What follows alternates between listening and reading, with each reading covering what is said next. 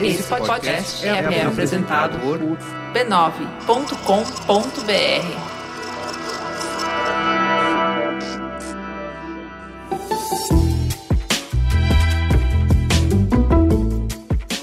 Mamileiros e mamiletes, bem-vindos ao nosso encontro semanal de respeito e empatia. Eu sou a Cris Bartz. Eu sou a Juva Lauer e esse é o Mamilos, o podcast que faz jornalismo de peito aberto. Outubro chegou! Outubro chegou e mais uma vez é momento de parar para falar sobre o câncer de mama. E é claro, o Bradesco não fica de fora dessa conversa. É isso mesmo. Eles criaram uma campanha exclusiva para as redes sociais para fazer a gente pensar sobre prevenção ao câncer de mama com a hashtag Prevenir é Lutar. A ideia é espalhar a conversa sobre a importância de conhecer o próprio corpo e fazer o autoexame. Outubro Rosa é para isso. E para ilustrar essa conversa, eles chamaram a judoca profissional Alexia Castilho para ser a protagonista dessa campanha.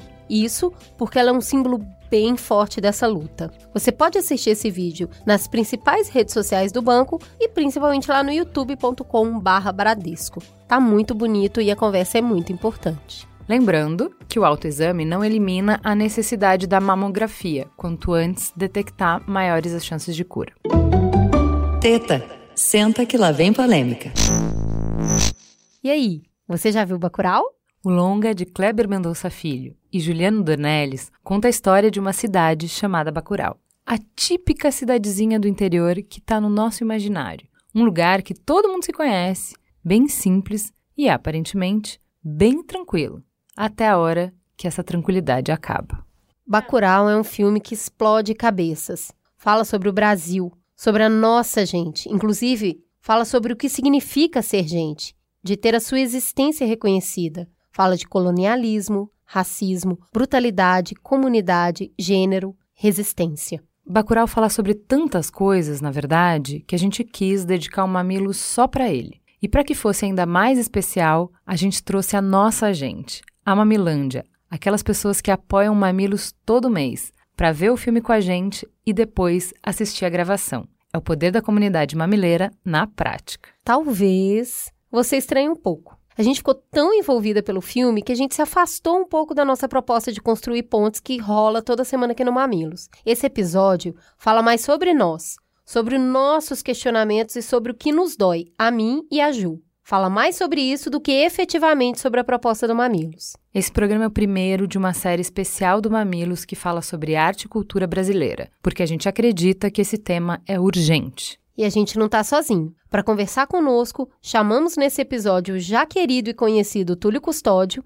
a maravilhosa Rita Von Hunt e Tomás Aquino, ator que interpreta o Pacote Acácio no filme. Vem com a gente pro bonde da polêmica que foi gravado ao vivo. Ah, Fica o aviso. Tem muito spoiler, tá? A gente falou sobre situações específicas do filme, dissecou várias cenas. Então, antes de ouvir, recomendamos que você siga o conselho que a gente dá desde que a gente assistiu o filme. Assista Bacurau. Esse programa foi gravado ao vivo e aí você vai sentir uma diferença de som. Perdoe, porque vale a pena.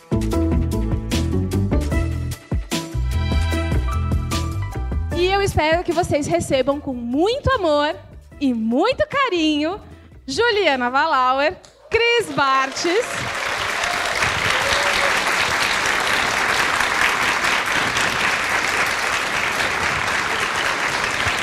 E os nossos convidados muito especiais, Tomás Aquino, Rita Von Hunt e Túlio Custódio.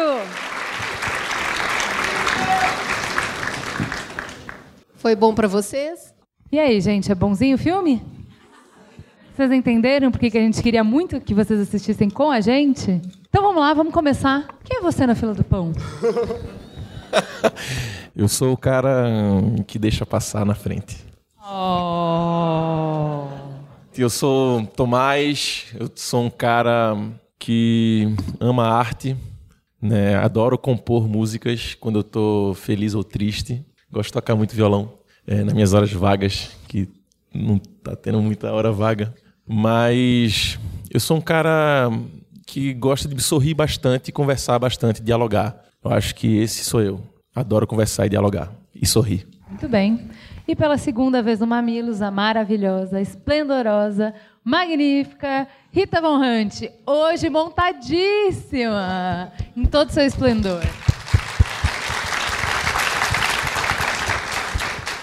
Rita, para quem é desavisado e ainda não te conhece, quem é você na noite? É um prazer estar aqui. Algumas pessoas acham que eu fumo, é só impressão. É muito boa tarde, bom dia, boa noite. Eu já me perdi no fuso horário. É, eu sou Rita Von Hunt, uma drag queen brasileira. E eu apresento um programa de TV chamado Drag Me as a Queen. É o primeiro reality show da América Latina apresentado por drag queens. Hoje o nosso programa passa do México até a Patagônia. Eu tenho um canal no YouTube de formação política e trabalho de base. Começou como culinária vegana, né? Mas o, o tempo deu uma fechada.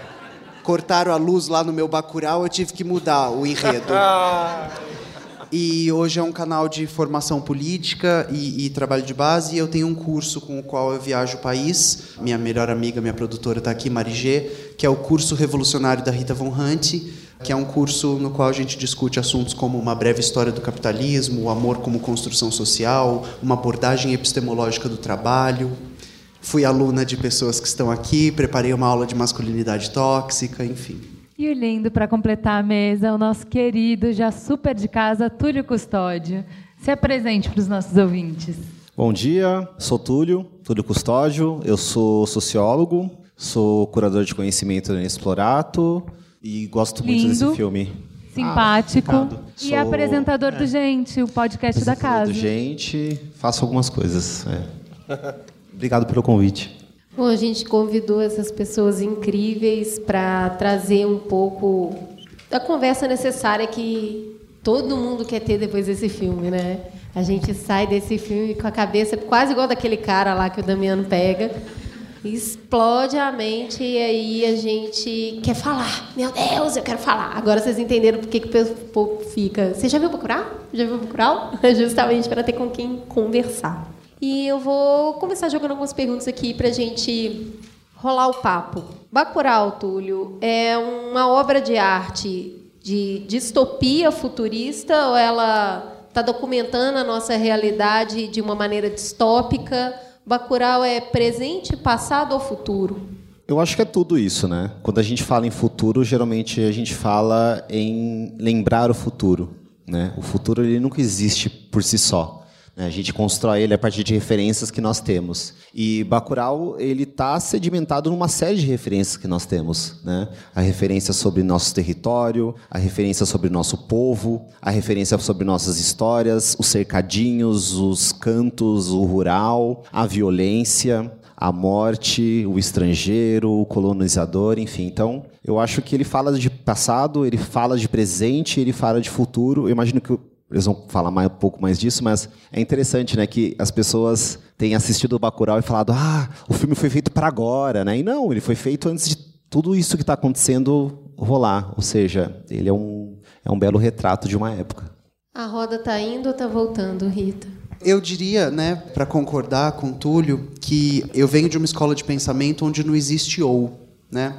A dialética materialista só aceita E. Então, Bacurau é uma obra sobre o passado brasileiro, sobre o presente brasileiro e sobre o futuro brasileiro, caso a gente não se organiza. Né? Aqui eu vou citar Paulo Freire: esperança que não se organiza morre. E eu acho muito importante salientar a gente está de frente a uma obra de arte, né? Sou professora de literatura, esqueci de falar. Toda obra de arte, quando se apresenta para nós, estabelece conosco um, um pacto ficcional. Num poema, isso acontece no primeiro verso. É muito importante que a gente entenda que o pacto ficcional de Bacurau começa com uma imagem da Terra à distância e ainda é noite na Argentina, no Chile, mas já amanheceu no Nordeste. E eu acho que essa é a primeira pista para que a gente comece a leitura da obra. Já amanheceu no Nordeste. Essa obra é sobre o nosso passado, presente e futuro, porque aqui a gente está discutindo drogas do sertão. O primeiro ciclo econômico exploratório do norte e do nordeste brasileiro, né? Drogas do Sertão, estamos, estamos todos aqui em frente a vocês sob o efeito de um poderosíssimo psicotrópico. Para falar ainda de Drogas do Sertão, é quando a gente tem o nosso primeiro caso de biopirataria na história do Brasil. Né? É, 70 mil sementes de seringueira foram contrabandeados para a Inglaterra durante a, o período de extração das drogas do sertão. Eu trouxe aqui umas anotações que eu fui fazendo para poder me engajar na conversa, porque sou professora de humanas, né? então não dou conta. Mas se a gente está falando sobre presente, passado e futuro, eu acho que a gente pode voltar para quando Domingas oferece um almoço para o Michael. Que é o Udokia, né? Que é um ator maravilhosíssimo que eu pude encontrar lá, enfim. Depois eu falo sobre isso um pouco mais. Incrível. E, e eu acho que quando Domingas prepara um almoço, né, com guisado, com suco de caju, com a música da sua terra. Ela está remontando o, o que há de melhor nessa diplomacia brasileira, nesse povo que, durante a nossa sociologia nos anos 30, era acreditado por ser pacífico, amistoso e diplomático. Só que esse filme, por ser uma obra de cultura pós-estruturalista, pós-moderna, ela vai falar: somos sim um povo é, receptivo, caloroso, diplomático, pacífico, mas também somos Bacurau, ou se vocês quiserem uma outra referência, também somos Carcará. Pega, mata e come. Nossa cultura já havia produzido Bacurau, esse pássaro valente do sertão que não leva desaforo para casa que resolve ali. Né? Mas eu acho que então a roda está voltando mas se organizar direitinho dá para roda ir e dá para ir para bem longe. Tomás, você é do sertão, né? Você veio do lugar onde o filme nasce e conhece a origem desse povo. Aquele museu é do passado, do presente ou do futuro? Aquele museu, ele é vivo, né? Assim, porque o museu ele tá para contar a história, tá para contar a história das pessoas que ali viveram, que ali vivem, que ali estão. Né, assim, eu acho que é muito importante você entrar no museu. Né? Talvez o filme teria outro caminho se aqueles forasteiros entrassem no museu. Mas o que eu queria falar também é que Bacurau, antes de começar a falar sobre o Nordeste, assim, um pouco, é que Bacurau ele é utópica, na verdade, assim, para mim, porque tem uma cena muito marcante e forte que eu acho que ela não é uma comunidade perfeita quando os homens do Tony Júnior estão levando Sandra Força. E é uma mulher que está sendo levada à força, né? E ainda há o grito, né, da colega dela de trabalho e fala: Sandra está sendo levada à força e ninguém da comunidade se prontifica para ajudar. Apenas Domingas e ainda assim ela tenta, mas deixa aí, né? Assim, e eu acho que isso retrata uma sociedade que a gente está vivendo hoje em dia, né? Assim, com a questão do machismo. Eu acho que a gente tem que olhar bastante para isso. E voltando para o Nordeste, assim, eu acho que é um povo forte de cultura, né? Infelizmente ainda é visto como povo que morre de sede e fome. E eu acho que é muito mais além do que isso. Sabe assim, eu acho que colocar um museu ali e tem tantas referências como o cangaço e, enfim, essas outras questões, eu acho que mostra um lado nordestino, porque culturalmente a gente tem uma outra gama de artistas, né? Temos Chico Sainz, temos Ariano Suassuna, temos Geraldo Vandré, temos, enfim, temos várias pessoas interessantes Lia. e bacanas. Lia de Itamaracá. Lia de Itamaracá, que fortíssima nesse filme. Enfim, eu acho que o museu, eu não sei se tem um tempo para ele, eu só digo que ele é vivo. O museu é vivo. Bacurau fala de gênero porque em Bacurau as lideranças também são de mulheres. Tem Pacote, tem Lunga, tem Plínio, mas também tem Darlene vigiando a entrada da cidade, tem Teresa trazendo a vacina, Carmelita liderando o povo. Pelas mãos de Domingas, as pessoas nascem e são mãos de mulheres que carregam caixão. Em Bacurau, as mulheres são sujeitas de seus desejos. Essa comunidade representa o Brasil? Tenho cá comigo a impressão de que Bacurau é uma sociedade na qual a discussão de gênero já foi superada, em especial pela primeira cena. Então, vai parecer que eu sou uma formalista russa, gente, mas não sou. Quando o caminhão pipa está chegando com Teresa e Erivaldo, Erivaldo fala: "Estão procurando Lunga estão oferecendo um dinheirão pela cabeça dela. E a partir daí, ela e ele se interpelam no discurso a grosso modo. Então, é uma sociedade na qual essa questão do gênero parece estar superada. Em especial porque existem garotas e garotos de programa e parece estar tudo bem. Eh, Garotas e garotos de programa dão em cima de pacote. Inclusive, estou sentado aqui do lado, não é à toa. Maravilhosa. Então eu fico com essa sensação de que a questão. Gente, é engraçado, né? 2020 era para ter carro voando, mas não, a gente está discutindo se pode ou não pode trabalho infantil no Brasil. E aí a gente volta com o menino veste azul, menina veste rosa, e existe um monstro chamado ideologia de gênero e deixa a Amazônia queimar. Então é muito bizarro, para usar uma palavra assim, bem basilar, que a gente esteja apreensivo com esse debate que já deveria ter sido superado há muito tempo. E que nessa sociedade onde existe comunhão e comunidade, parece que já foi. É, eu gosto bastante de perceber a importância dessas personagens dentro do filme, né? Os olhos da comunidade, quem está lá na ponta vendo todo mundo que chega é uma trans. Então, assim, ela é muito de confiança. E quem tem a voz da cidade, né? a notícia, das, quem leva as boas novas, é uma travesti. Exato. Quem leva a cura, quem leva a proteção da doença é uma mulher. Quando, a, sobre efeitos de fortes psicotrópicos, ela olha para o caixão da avó e sai água do caixão, sai a vida. Então, ela enxerga aquela mulher como fonte de vida.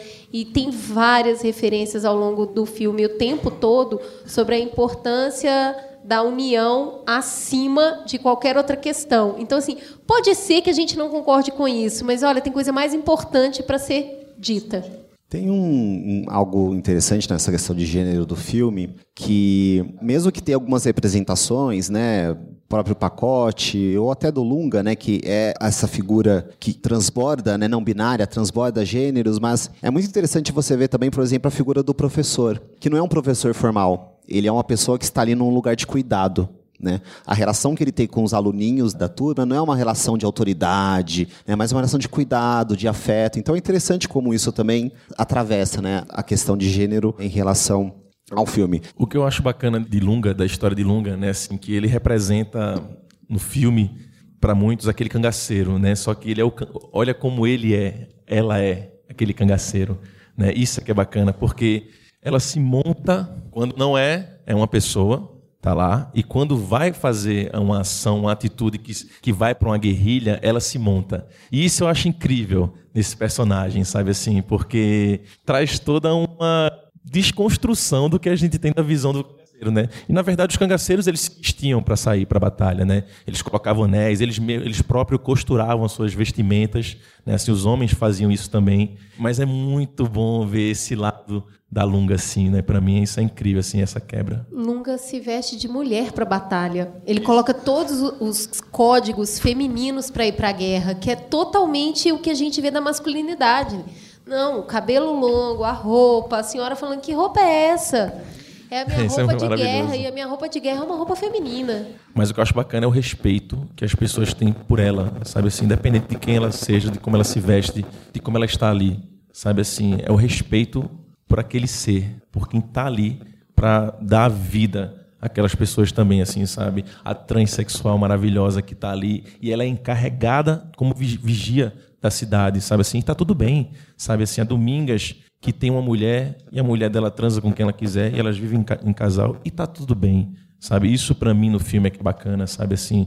Dessas discussões todas. Parece haver também um eco muito forte do Grande Sertão Veredas, né?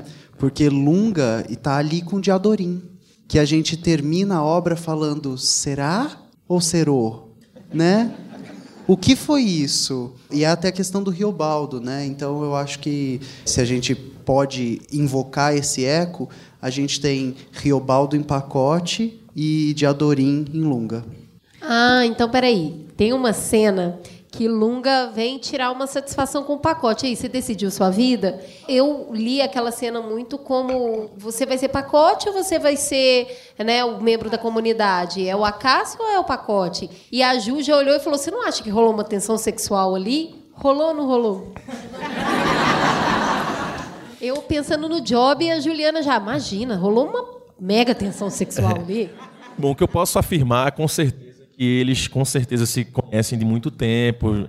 provavelmente já devem ter matado muito quando era mais jovem, assim, aquele bando, né? Porque ele, só ele sabe onde está a Lunga, né? E aquele bando, né? E realmente aquela troca de olhares ali deixa no ar. Então eu não vou dizer o pensamento que eu tive para esse personagem, mas eu gosto dessas coisas que deixam nas entrelinhas, sabe assim? Eu confesso que quando eu e Silvério a gente estava construindo os personagens, a gente em nenhum momento criou uma relação afetiva desse sentido de de afeto, de carinho, de troca de salivas e, enfim, dessas questões. Mas a gente também nunca descartou a possibilidade. A gente só apenas não criou uma relação nesse sentido. Mas Ah, quem tá, sabe quem eles é são, sabe sexual. assim? Na minha cabeça aconteceu e é isso que importa. Ah, é, tanto é interessante isso, só uma cena que eu acho muito boa, que a Domingas pega a foto dela com a Carmelita e dá para perceber que elas tiveram um romance. E é por isso que ela tá tão abalada com a morte da Carmelita. E o Plínio, o filho, é incrível, porque ele fala: Eu entendo a sua dor, né? O Plínio fala isso e ela, a neta fala, né? O povo foi conduzido por Carmelita e agora vai por Domingas. E essas mulheres se amaram em algum tempo. É muito forte isso, é muito poderoso. Túlio, quero saber se Bacurau fala de racismo. E para falar de racismo, eu vou falar do último caso. Não é, não pode dizer último, né? Porque agora já teve uma semana desde que a gente planejou e já teve, tiveram vários outros. Mas quando eu vi com a Cris, esse filme eu já tinha assistido, quando eu vi com a Cris isso tinha acabado de acontecer. Eu vou ler um trecho que vocês estão bem familiarizados. Foi a filha de um trabalhador, tá? Ela fala inglês, tem aula de balé, era estudiosa. Ela não vivia na rua, não. Agora vem um policial aí e atira em qualquer um que está na rua. Não era para perder ela nem ninguém. Essa fala é do avô da Agatha, o Ailton Félix. A Agatha é uma menina de 8 anos que foi morta com um tiro nas costas enquanto estava em uma Kombi com a família, no Complexo do Alemão, no dia 20 desse mês. Quando eu li essa notícia, eu me lembrei na hora da mãe do Bacurau carregando o filho nos braços, da camiseta da escola no varal, cheia de sangue, esfurada por balas, do diálogo absurdo entre os gringos questionando a falta de ética de matar uma criança. A que estava com a mãe dentro do carro no dia anterior, tudo bem? As outras gentes de Bacurau, tudo bem? Então, se o plano era não matar a criança porque isso é um absurdo, eu vou matar todos os pais de todas as crianças e elas vão ficar como? Que diálogo é esse? Que conversa é essa? Túlio, Bacurau fala de racismo? Começaria respondendo ela falando que para mim Bacurau é um filme fanoniano. É um filme inspirado, acho eu, ou eu leio dessa maneira, no Franz Fanon. Por que, que eu estou falando isso? Eu acho que fala sim de racismo, mas ele fala de racismo em duas dimensões, uma macro e uma micro. Eu vou começar da macro primeiro, depois eu vou para micro, que eu acho que ela é mais sutil. Macro porque é um filme que fala de colonização. E quando a gente fala de colonização, a gente fala de guerra e de raça. Né? São pilares estruturantes de uma relação de poder, de controle colocada de fora para dentro. E de fora para dentro se impõe a guerra, e de fora para dentro se impõe a raça. As pessoas que estão ali no Bacurau, independente da leitura que nós façamos a partir da nossa experiência histórica de Brasil em relação ao negro, ao indígena, ao pardo, mestiço, o que seja, elas são de outra raça, comparado àquelas pessoas externamente, os forasteiros, que estão ali para poder né, jogar, fazer o safari, etc e tal. E elas também são de outra raça em relação ao prefeito. Né? Porque o prefeito também se coloca ali, né, da cidade de Serra Verde, eu acho, como um externo que vai naquele campo, vai naquele espaço, que é um conjugadinho. E quantos conjugadinhos a gente já não conhece na delimitação do espaço colonizado, né? A favela As é um, periferias, é um, as periferias, enfim, tudo é um conjugadinho, né? Um, um cercadinho ali e está colocado. Então, em termos macro, fala sim de racismo, porque essas pessoas elas são projetadas num lugar que externamente as veem como inferiores, a todo momento isso fica implícito na fala do prefeito, na fala dos forasteiros, né, que são uns idiotas assim completos. Acho que depois a gente pode até falar um pouco mais deles. Na fala daquelas pessoas que vêm do sul, que representam os sudestinos, né, no filme, também tem uma construção de raça, né, de novo uma outra posição e uma relação de guerra, da violência, mas não essa violência que eu acho interessante fanoniana, que é a violência da reconstrução, que é o que a gente vê da metade do filme para frente. A violência que na verdade é o ato de resistência das pessoas de Bacurau. Mas essa violência externa, violência destrutiva. Tem uma frase, inclusive, da aquela menina que está quase morrendo, que ele pergunta, por que, que vocês estão fazendo isso? Ela fala, ah, eu não sei. A violência Ela sabe, na minha opinião, ela sabe, só que ela não pode dizer. Porque se ela disser, ela tá morrendo ali. Ela precisa de ajuda. Se ela disser o que ela sabe, ela acha que ela vai morrer. Não, Porque mas- Por, que, que, por que, que vocês estão fazendo isso? Porque vocês não importam e porque é divertido. É por isso que eles estão fazendo isso. Esse é o ponto da violência destrutiva. Ela é despropositada. Ela é uma linguagem que funciona para diversas formas de ação, controle, Mas por que, que dominação. você está fazendo isso? Porque eu posso. Porque é isso. Por, por que, que você está fazendo isso? Mas eu não sei posso. se Por- chega por que nesse que os nível es- de elaboração, não. É, e eu acho que ela responde um eu não sei de uma maneira muito sincera, que é a do ato do ignorar. Faço sem ter consciência. Mas, mas faço porque posso. Por que, que os espanhóis brincavam de atirar bebês indígenas américo-latinos no rio? Por que, que havia um esporte dos colonizadores espanhóis quando chegaram na América Latina que era ver quem conseguia arremessar um bebê mais longe? Ou dos belgas com os congoleses que cortavam os braços deles quando eles não atingiam a meta, sei lá, de cortar X pedaços de terra, enfim. Eu acho é que Kate ela pode realmente saber o porquê ela estava fazendo aquilo, no sentido de ser uma diversão e saber por que pode. Mas por que você faz isso? Eu acho que é onde vai mais a fundo o pensamento. Sabe assim, ah, é uma diversão, é um, é um jogo, ótimo, mas por que você acha que isso é um jogo e tá tudo bem isso? Sabe? Por que, que você faz isso? Eu acho que talvez essa pergunta ela seja além da superfície. A gente tem que ir mais a fundo nesse, nesse buraco. Sim. Concordo E a- plenamente. E a, incapacidade dela de responder é porque ela se depara com um abismo da cultura. Por que a gente chegou no estado de barbárie? Por que as vidas não valem nada? Por que o governo do estado do Rio de Janeiro sobrevoa a comunidade e lança granada? Por que uma menina morre com um tiro nas costas numa perua escolar? Nenhuma dessas perguntas tem resposta. Por que o governo do estado de São Paulo põe uma propaganda que eu vi no cinema, ou seja, eu não podia sair, que é absolutamente fetichista da violência, do estado policialesco? Por que ele faz isso e por que tá tudo contextualizar, bem? É um comercial propagando os feitos da polícia militar em apreensão, prisão e uma série de outras coisas. Mas só para voltar nesse ponto, tem outras duas cenas que acho que enquadram muito bem né, essa leitura do que é possível para mim quanto autoentendimento de humanidade e o que não é possível para outro, esse despropósito, que é justamente com o ator lá, o, acho que é Michael, né, o, o mais velho.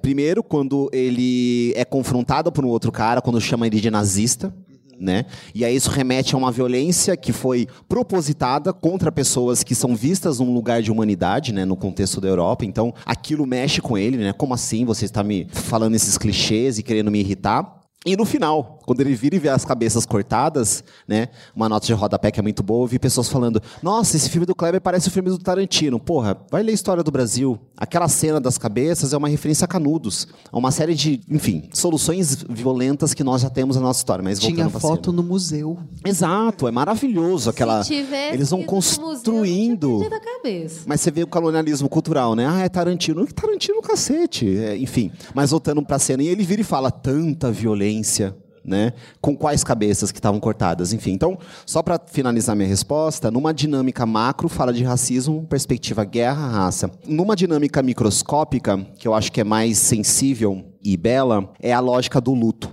Quando a gente fala de racismo, e como a gente está falando da Ágata e de uma série de violências e mortes em anulações que o genocídio do povo negro gera na nossa sociedade, a gente fala muito, ou deveríamos falar mais, sobre a consequência dessa anulação, que é o luto. E é esse luto que muitas vezes ele é invisibilizado ou só é transformado num produto midiático de, de geração de algum tipo de sensacionalismo, mas logo isso é tirado de cena. O filme ele tem poucas cenas de luto, mas elas são muito simbólicas. E aí eu acho lindo isso, porque ela é microscópica, mas é uma dor que ela pode ser ampliada num estado de guerra como nós vivemos hoje. Quantas famílias, quantas mulheres, quantos homens, quantas pessoas estão de luto pelos seus entes queridos? A gente vê isso no filme em poucas cenas, mas é, é, é muito significativo. Então, essa possibilidade de ampliação do entendimento da dor da perda da vida, né, a vida desse outro que muitas vezes não é reconhecida, etc. e tal, eu acho que sim, fala sobre racismo. É, em relação também falando sobre racismo, é na hora que estão todos os americanos junto com as pessoas do Sul, que elas estão nesse embate ali de falando dos objetivos dos jogos e tal. E para os sulistas eles são brancos, né? E isso eu acho que é uma reflexão para a gente muito importante de, de, de, dizer assim, o que é branco, o que é negro, é, é, é, toda essa questão, né? Somos seres humanos, entendeu? Assim, e ali eles estão se achando superiores. Viemos de uma região mais rica do país, iguais a vocês, assim, somos iguais a vocês. E eles já batem como os superiores, dizendo assim, iguais. Não, vocês são brancos, eles são brancos. Eu acho que essa é uma discussão importante da gente pensar, sabe assim, enquanto seres humanos assim. Eu acho que essa é uma questão que bate assim de saber das questões da vida. Para quem está da linha do Equador para cima, nós somos latinos, nós somos ticanos, né? Se eles quiserem nos violentar com a palavra. E aí existe esse aborto cultural da cultura brasileira de olhar para a França e de falar je, moi, mas você jura que eu sou latina? A gente se recusa. E assim, por favor, viajem à América Latina. Se proporcionem a experiência de um mochilão aqui com os nossos irmãos. E vocês vão rapidamente perceber que a gente, inclusive, está isolado linguisticamente. É o único país que não fala espanhol. E a segunda língua no Brasil é o inglês. Porque somos brancos. Vale lembrar, porque somos anglófonos e chiques. É o nosso mindset. Só um ponto sobre isso que eu acho, acho bem, bem relevante. É, primeiramente, numa lógica fanoniana total, assim, aquelas duas figuras ali que estão no jogo também, os sudestinos, eles são a representação desse que é o colono, né? Alguém que não é o colonizador, mas está ali numa figura de gerência, de, enfim, vai ser uma ponte ali para a proporção da violência colonial, né? Ele se vê como um colonizador, ele se vê como esse, no caso, o branco, o europeu, o americano, que seja, mas ele não é registrado nesse mesmo lugar e isso gera naquele embate, naquele momento. Enfim, acho que são dois embates ali. O primeiro do reconhecimento e o segundo de reconhecimento também da vida. Eles são anulados assim, num toque de caixa, né, do sinal. Né? Então, acho que são dois momentos ali que mostra que um eles não são o que eles acham que são e justamente por não serem quem eles acham que são, eles também são tão anuláveis quanto aquelas vidas que eles mesmos tiraram. E a segunda coisa que conversa super com isso, mas está na nossa tradição do pensamento brasileiro, é o excelentíssimo sociólogo Guerreiro Ramos, que lá em 1957 escreveu um texto que eu acho que é uma das, das melhores decodificações para pensar o racismo no Brasil, que é a patologia social do branco brasileiro. O Guerreiro, para responder a questão de existe, naquela época eles estavam perguntando, ah, existe racismo no Brasil? Como se dá o racismo no Brasil? O Guerreiro Ramos falou assim, isso é um problema do branco. Mas como assim? Do que o brasileiro que se acha que é branco. Né? E ele vai buscar entender como essa ideia de branquitude que nasce no Brasil, essa separação de lugares, espaços, etc., gera esse tipo de quase que uma esquizofrenia mesmo, uma neurose para a demarcação da questão racial. Túlio, eles falam assim: a gente não mata amigo no Brasil. Isso é maravilhoso, entendeu? Porque, porra, é só o que a gente faz. É só o que a gente faz. Mas aí, se não olhar. E aí, eu queria te perguntar como é que. Porque é muito claro entender que o oprimido não vai querer se identificar com o oprimido, ele vai querer se identificar com o opressor, com quem está com a arma na mão. É óbvio. Eu quero ser do seu time e não do teu time. Óbvio.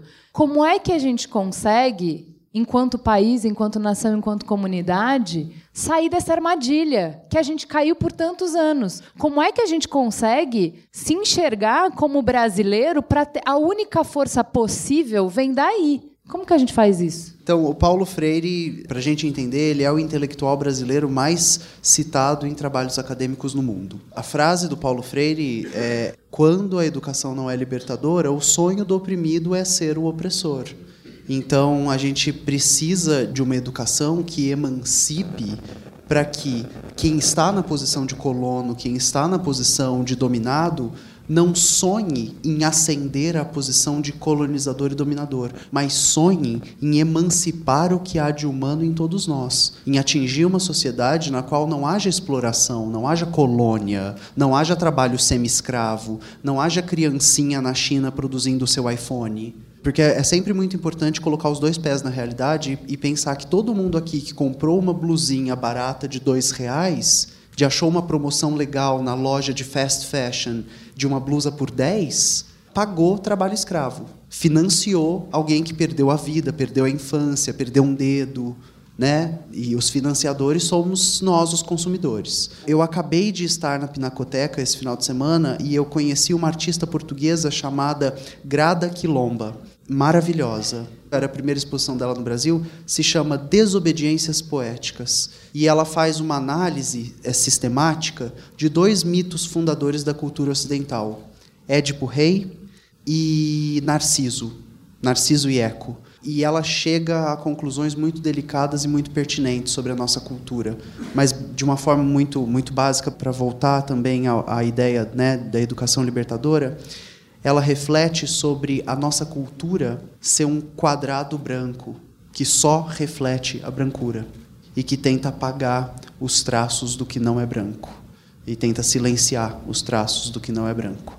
E aí vale de novo ressaltar nada aqui é branco. Eu acho que a gente precisa visitar mais o Museu do Bacurau. Tem uma pesquisa recente, inclusive, que saiu logo, acho que no começo desse ano, que era sobre o quão as pessoas estavam a par da realidade. Não lembro se era exatamente esse termo, mas é quando elas sabiam, né? Elas estavam a par, cientes do que estava acontecendo. E o Brasil é o quinto país do mundo que está mais sem noção do que está acontecendo na realidade é, um dado exemplo besta, né? Mas é que enquanto eles faziam algumas perguntas, por exemplo, ah, qual era o nível de desemprego né, na época das eleições do ano passado? As pessoas falaram 60% dos brasileiros são desempregados. Então, é, o Brasil é o quinto país né, com mais, as pessoas estão mais fora da realidade. E eu acho que esse fora da realidade é exatamente isso. Né? É exatamente essa alienação, esse auto-estranhamento, essa auto-dissociação que faz com que a gente não consiga se conectar com essa história, não consiga se conectar com um fio de propósito, com um fio de sentido e que, de alguma forma, não só nos una, mas dê caminhos possíveis para nós, como povo, como coletividade, seguir uma trilha, enfim. Você acha, Tomás, que é por isso que a gente tem um presidente que fala para o Trump, eu te amo?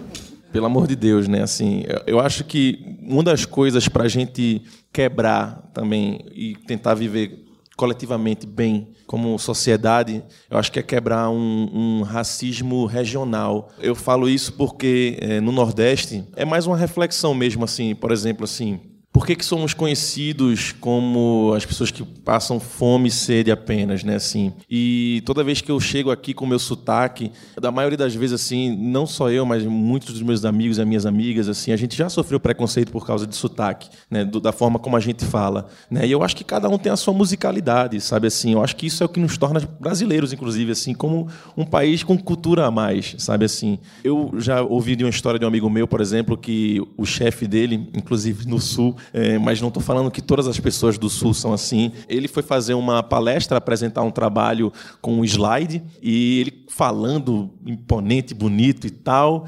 E aí todos adoraram, aplaudiram tal. O chefe chegou para ele e falou assim: Cara, muito bacana, o teu problema é só o sotaque, dá uma melhorada nisso.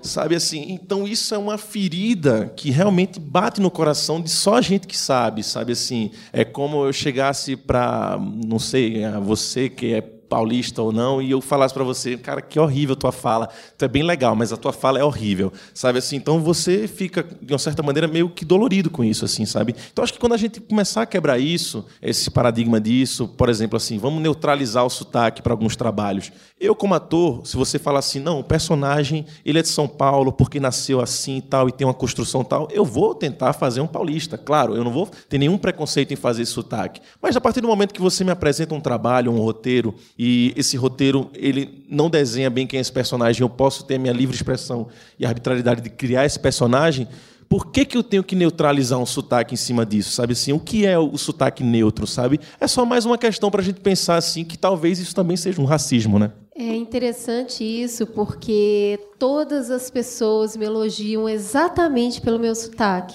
É, eu ia falar isso. Nossa, mas é tão bonito o jeito que você fala, é tão gentil, é tão carinhoso, porque é um sotaque de Minas e tá no Sudeste. Né? Ninguém nunca Pode, falou tá neutraliza, neutraliza seu sotaque, é o contrário, tipo, fala mais para ouvir mais o seu sotaque. É, porque está no mesmo lugar, está na mesma região. Então, eu consigo, claro, me indignar fortemente com os, os caçadores americanos que tem ali, mas eu fico com muita raiva dos brasileiros que estão ali. Mas é muita, mas é muita, assim, é muita mesmo. Eu não quero nem ver na rua, não gosto nem dos atores. Se eu ver, eu vou mudar de calçada. Não, Não, me mas- cumprimenta. Mas eu vou defendê-los, é eles do são STF. maravilhosos. Ele é Karine não, Telles, não vem Antônio não, eu Saboia. gosto deles.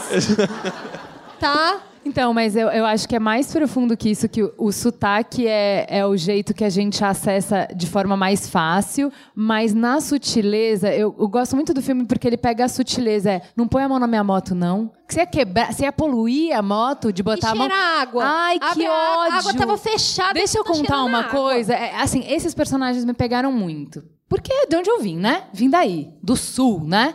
Que é muito diferente, gente. Então, a hora que eles. Tudo, cada gesto deles é nojento. Na hora que eles entram no lugar, a mulher olha pra carne pendurada. Eu vou contar só uma história. Fui pro Piauí, gente, eu tinha 20 anos, tá? Fui a trabalho pro Piauí. E aí tinha as carnes penduradas, né? Carne de sol. E aí o gaúcho que estava comigo também visitando fala pro colega de trabalho que era de lá que estava nos ciceroneando com boa vontade. Que nojo. Do tipo, que bárbaros. Exatamente igual. É aquele olhar. Aquele olhar eu conheço. Aí eu olhei para ele e falei, porque Shark é o quê, imbecil? É o quê, Shark? Entendi, mas da onde que vem esse. Então eu acho que o sotaque é um jeito muito. É óbvio, né? Eu acho, o sotaque de repreender quem você é e de onde você vem. Mas tá nessas pequenezas de sua comida é nojenta, você não entende de tecnologia, que é. São uns bobos, são uns simplórios. Toma aqui 20 reais, pelo amor Então, mas é que de você não é. Deus. Como é que é? Eu adoro isso. Eu não, não sou paulista, eu não sou do Rio. potato, potato. né? Se eu aqui do Nordeste eu sou um bolo, vocês também é tudo um bolo aí. Não, e gaúcho ficar puto quando confunde Santa Catarina com Rio Grande do Sul. É tudo igual ali, cara. Passou de São Paulo pra baixo, é tudo sul. Mas não pode, né? Não, Deus me livre confundir. Agora vocês, assim, Minas pra cima é Ceará. Mas tem isso, né? Essa questão de todos são Paraíba, assim, sabe? É bem pejorativo mesmo esse, esse termo. Eu, inclusive, eu tenho uma história, por exemplo, que estava chovendo e eu saí do metrô, assim, fui comprar uma sombrinha e eu fui comprar esse guarda-chuva e eu cheguei perguntando, e aí, irmão, quanto é que tá esse guarda-chuva? Ele, ah, para baiano tá mais barato. Eu, e para pernambucano, tá quanto? Aí... Aí ele falou assim: Ah, você é de Pernambuco? Eu sou, mas não é a mesma coisa, não. Aí eu falei: Não, cara, Bahia é uma coisa, Pernambuco é outra coisa. Ele, ah, eu pensava que esse povo do norte era a mesma coisa. Aí eu. Decidi levar a chuva e fui embora. Acho que foi o resumo, né? Mas eu acho que a gente tem que quebrar essa questão mesmo do sotaque, sabe? Acho que o sotaque tá. Eu, eu tava conversando com um cara uma vez, ele falou: Aí, irmão, teu sotaque é, sei lá, não sei nem fazer, mas ele falou: Teu sotaque é bem forte e tal, não sei o que lá. Eu falei: "Ah, o, o teu também é. Ele falou: Eu tenho sotaque? E aí eu, cara, então, acho que algumas pessoas do Sudeste talvez achem que não tem sotaque, assim. Eu acho que é porque na TV você escuta esse sotaque, então é o normal, é o padrão. E essa é a nossa dificuldade, né, Rita, de o que é padrão, né? O que é normal num país como o nosso, que é gigantesco. O que eu queria saber, que a Cris puxou a pergunta de, pô, num país em que o presidente fala eu te amo, I love you, para o presidente americano, que é uma posição total de subserviência, tá óbvio que a gente está autorizando a fazer safari aqui para fazer, né? Tá Tony Júnior aí. Como é que a gente sai desse lugar de subserviência? Bom, a gente sai desse lugar de subserviência colocando de novo os dois pés no chão e olhando ao redor da nossa realidade, né? A gente sai desse lugar de subserviência quando você decidir que na sua playlist, né, é, vai ter mais música brasileira do que internacional, que você vai sponsor mais canais brasileiros do que internacionais, que no seu YouTube vai haver mais conteúdo brasileiro do que internacional. Quando você for à Sala São Paulo, não vai ser para ver um, um conductor German. E é assim que a gente começa. O trabalho descolonial, ele é um dos trabalhos mais complicados. Porque, primeiro, ele passa pelo crivo seletivo de se entender como capacho, de se entender como lixão. Porque essas culturas, é assim que elas nos entendem. Eu tenho muitos amigos ingleses na Inglaterra. Eles uma vez me contaram que estavam conversando com uma senhora um pouco mais velha, não muito mais velha, e contando que eles tinham vindo ao Brasil fazer turismo. E ela respondeu: Oh, you went to the colonies. E ainda é um registro dessas pessoas, as colônias. E as colônias é tudo que tiver para baixo da linha do Equador. É, é mais ou menos todo mundo. Eu acho que a gente sai desse lugar de subserviência quando a gente passar a ser capaz de ler o Allen Ginsberg e olhar para o Brasil e falar: ah, tá, entendi. Quando no poema America ele fala: só acredita em soldadinho quem não conhece o exército. E só vota em soldadinho patriota quem consegue olhar para ele e falar: pera, mas onde está o seu celular brasileiro, patriotão? Cadê o carro brasileiro que você dirige, patriotão? Né? Teu filho foi estudar onde, ô patriota? E, e é aí que a gente começa a perceber que esse. Gente, pelo, assim, né? eu ia falar pelo amor de Deus, mas nem acredito.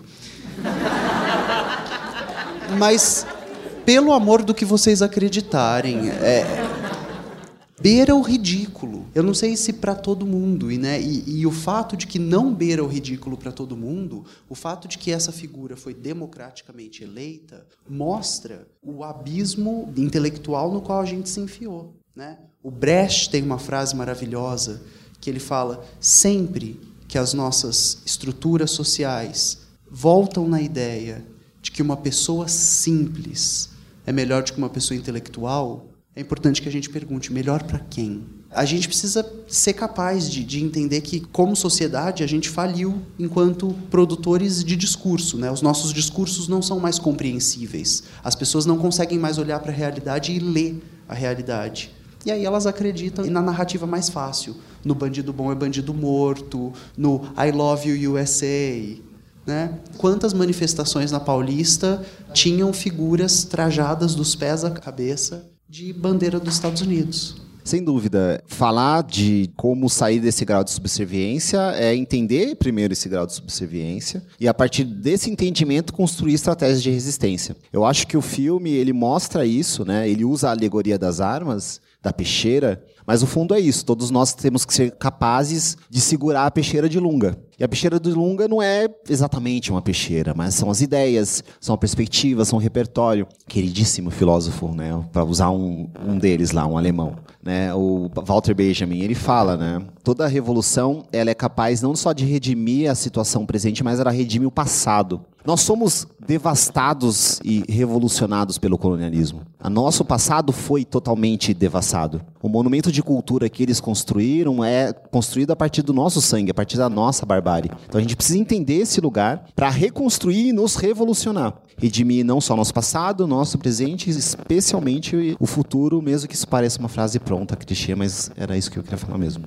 Ah, então a gente começa a entrar no poder da comunidade aí. Uma das minhas cenas preferidas é a primeira vez que o Tony Júnior vai na cidade e a cidade está completamente vazia, não sai ninguém, não sai nem o mosquito, nem o cachorro vai, não vai ninguém. Tá tudo deserto. Essa unidade que a cidade tem em, gente, estamos junto, ninguém vai lá e ninguém ir, essa unidade é muito difícil de alcançar. A cidade ela sobrevive porque ela trabalha junta, porque ela divide os mantimentos que recebe, ela coordena a ação, porque chora junto, luta junto.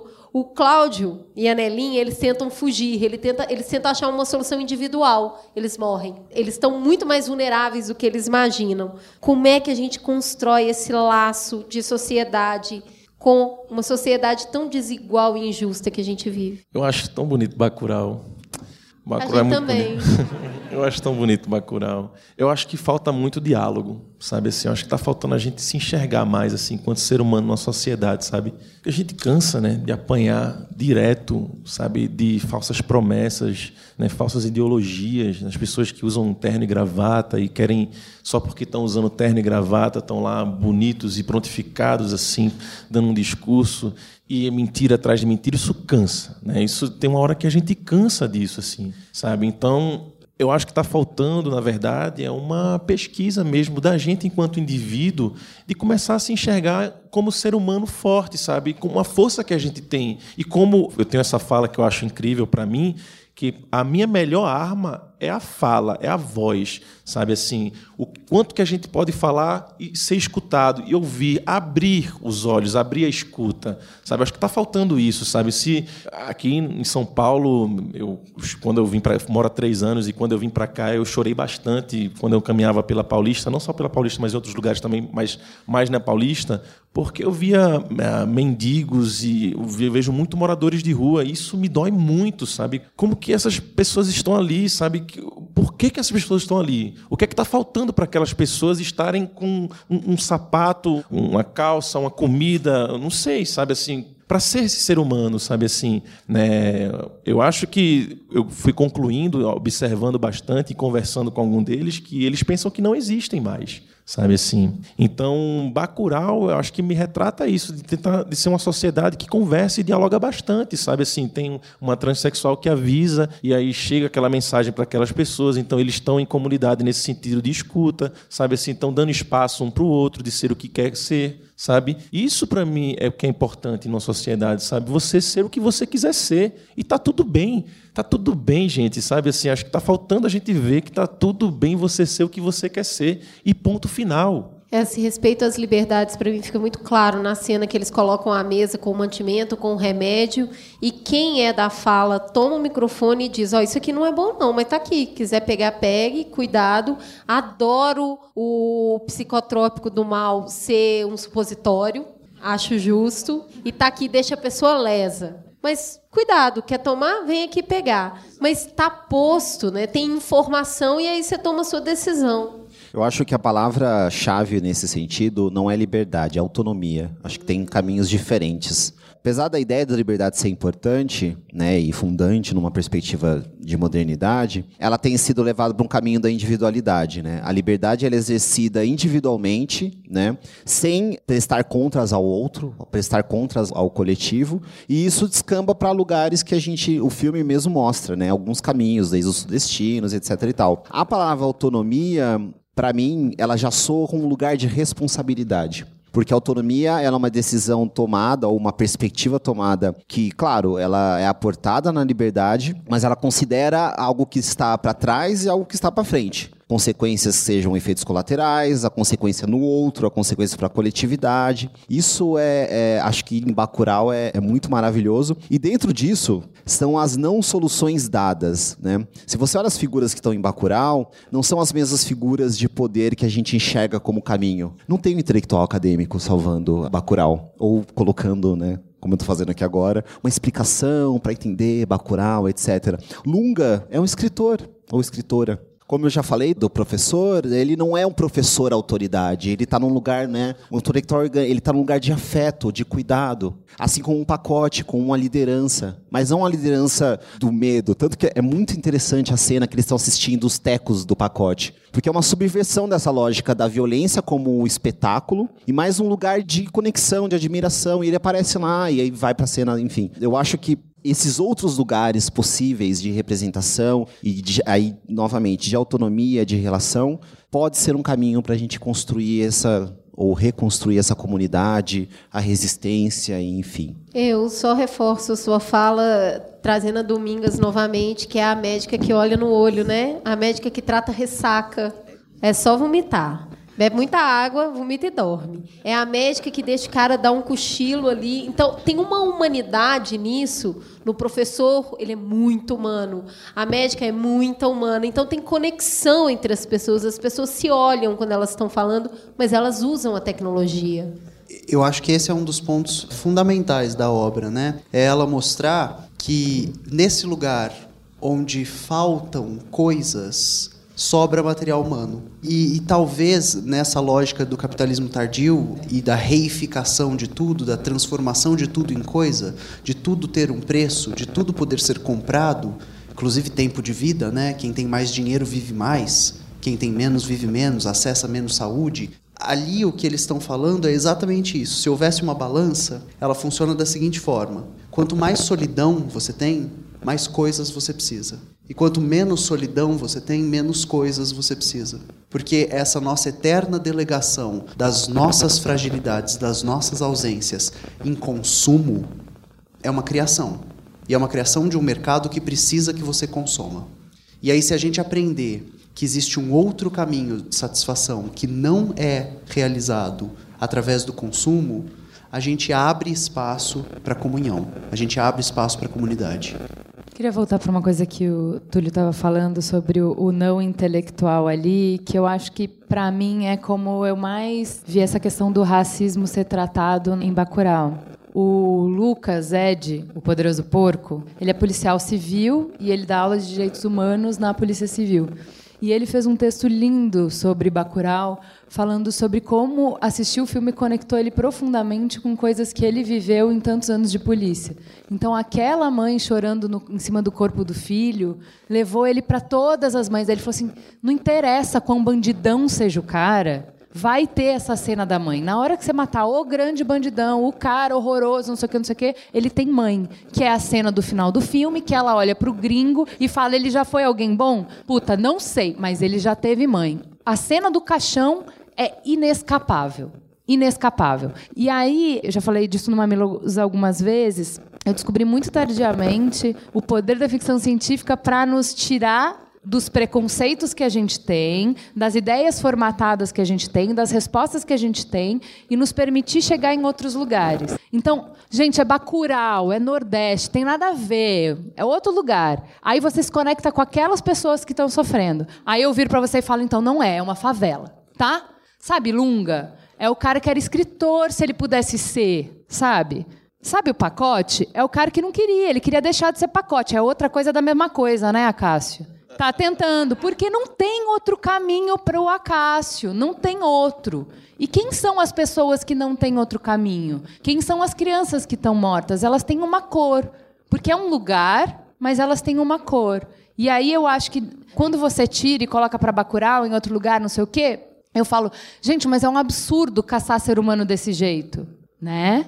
É, mas a gente faz todos os dias. Agora, enquanto a gente está gravando aqui, isso está acontecendo. Eu fui numa creche, geralmente de vez em quando eu vou em creches assim, é, pinto meu rosto como palhaço, assim, para, sei lá, levo alguns brinquedos e faço certas visitas para crianças carentes, enfim. E nessa creche, só para tratar mais dessa realidade que a gente vive e às vezes a gente não enxerga, ou a gente não quer enxergar, enfim, não sei como cada um que pensa aqui, mas teve uma criança que eu via a mãe largando a criança jogando de qualquer maneira e correndo porque queria ficar livre daquela criança e enfim e aí eu perguntei para aquela criança cadê sua mãe? Ah minha mãe me deixa aqui sempre brincando. E seu pai? Meu pai morreu. Sabe assim e a criança está rindo está tudo bem e o outro falou ah meu pai está preso nunca mais eu vi. Então são crianças que já tem pai que morreu a bala, é, pai que está preso, né, a mãe que está ali favelada, que não tem condições de, de criar. Né, assim, e a reflexão fica assim, por quê? Quais são as opções que essas pessoas têm? Sabe assim, como que vamos tratar essas pessoas? Acho que foi um, uma deixa que você me deu aí para falar sobre isso também, que eu acho que a gente pode estar tá vendo mais essas pessoas, essas creches, abrindo essas escutas, sabe assim, eu acho que isso é muito importante. Tem pessoas que estão necessitadas aí e como que a gente pode ajudá-las? Não sei, a gente, enfim, tenta como sociedade. Túlio, tenho mais uma pergunta para você, já que a gente entrou nesse tema. Dos 30 mil jovens vítimas de homicídio por ano, 77% são negros. Bacurau pegou em armas, pegou a peixeira, se organizou para sobreviver. Não é violência gratuita, não é porque eu acho divertido, não é porque eu sou o Rambo ridículo. Como Bacurau retrata bem o Rambo ridículo, né? Não é que eu tenho fetiche por violência, não é que eu fico excitada literalmente em Bacurau, pela violência. Não é porque eu, nossa, que vontade de atirar alguma coisa, que está muito bem desenhado em Bacurau. É porque eu preciso sobreviver, entendeu? 70% dos mortos são negros. Como é que a juventude negra sobrevive no Brasil? Como é que resiste? Uau, pergunta de um bilhão de vidas. Não sei como a juventude vai sobreviver. Na verdade, a roda da realidade, a roda do genocídio, ela é estruturante. Eu acho que reconhecer essa roda do genocídio é um caminho, criar alternativas para poder assegurar vidas é uma tentativa, e isso está em projetos sociais, isso está na educação, isso está em se organizar e construir alternativas de representação política ou mesmo de organização política, mas é, para mim estava até falando antes, né, de que ah, o Lunga talvez ele queria ser escritor e ele está sendo o que ele pode ser. o pacote também, etc e tal. Para mim vem muito a lógica da segunda chance, na verdade das chances, né? Quem são os sujeitos que não têm outra chance? E a partir do momento que ele não tem outra chance, ele vai ser o que ele pode ser, dado que ele não tem outra chance, né? É isso que mata. O jogo se torna um jogo de morte a partir do momento que você não tem outra chance de ser, para além daquilo que se pode ser, para não ter né, ou para ir para esse jogo até o final. Então, é, eu não tenho uma resposta. É, se eu tivesse, eu estaria fazendo ela agora, inclusive, mas eu, eu não tenho. Eu acho que, que vou voltar mais uma vez para a questão da escuta. Né? Como é que uma, uma população brasileira que tem a maioria de negros né, na, na sociedade são pobres assim, sabe? São, são, tem falta de, de estudo, não vivem tão bem assim. É mais uma escuta. Por quê? Por quê?